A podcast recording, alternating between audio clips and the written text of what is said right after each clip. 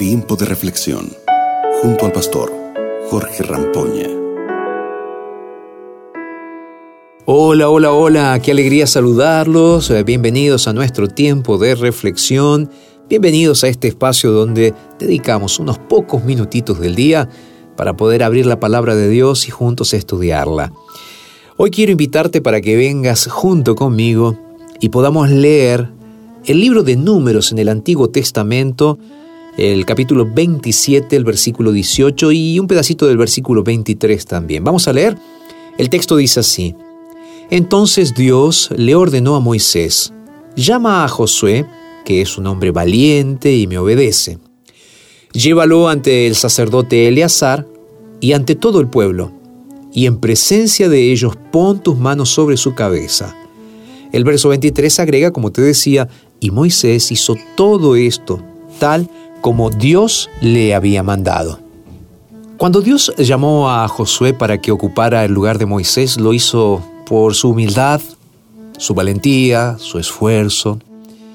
Había sido siervo de Moisés y tuvo el privilegio de estar en el monte Sinaí, cerca de la presencia de Dios.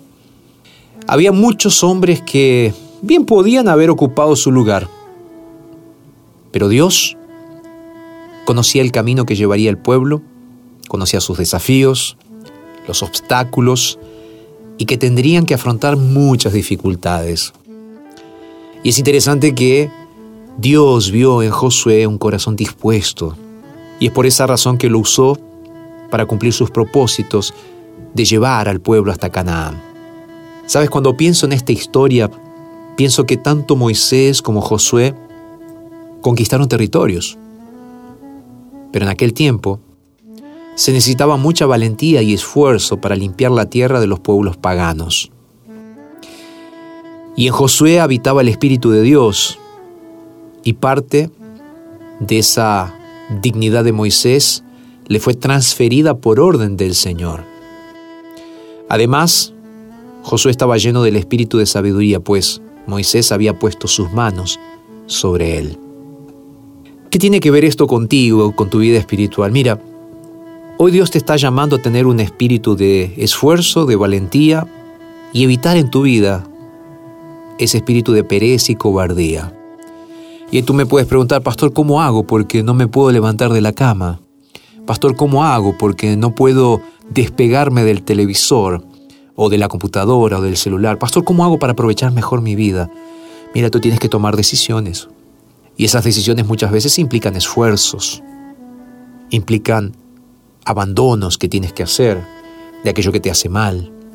Quién sabe abandonar un vicio, abandonar algún tipo de profesión, abandonar el curso de algún camino que estás siguiendo y que no te está haciendo bien.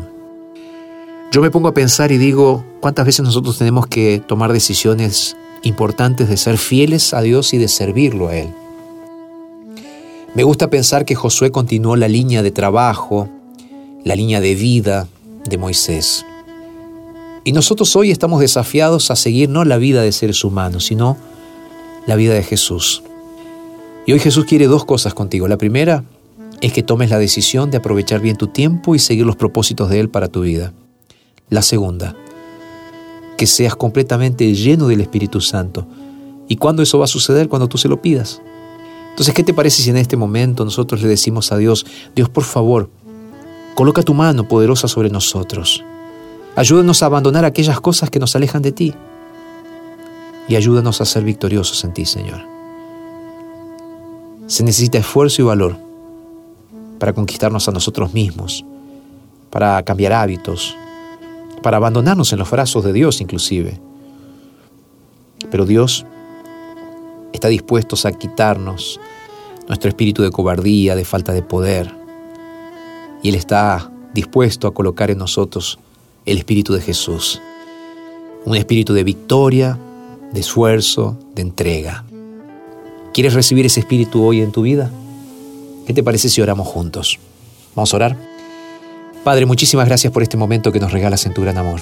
Y gracias por hacernos pensar en la experiencia de Josué alguien que decidió entregar su vida a ti y ser fiel. Señor, ahora quiero pedirte una cosa. Dale fuerzas a aquellos que se sienten cansados, aquellos que perdieron su propósito de vida. Señor, bendícelos. Por favor, bendícelos. Padre, muchas gracias por estos momentos y porque sé que vas a responder nuestra oración. Porque te lo pido en el nombre de Jesús. Amén. Gracias por haber estado con nosotros y gracias por compartir estos mensajes con tus amigos también. Nos vamos a reencontrar mañana para seguir abriendo la palabra de Dios, para seguir orando juntos, aquí en nuestro tiempo de reflexión. Acabas de escuchar Tiempo de Reflexión con el pastor Jorge Rampoña.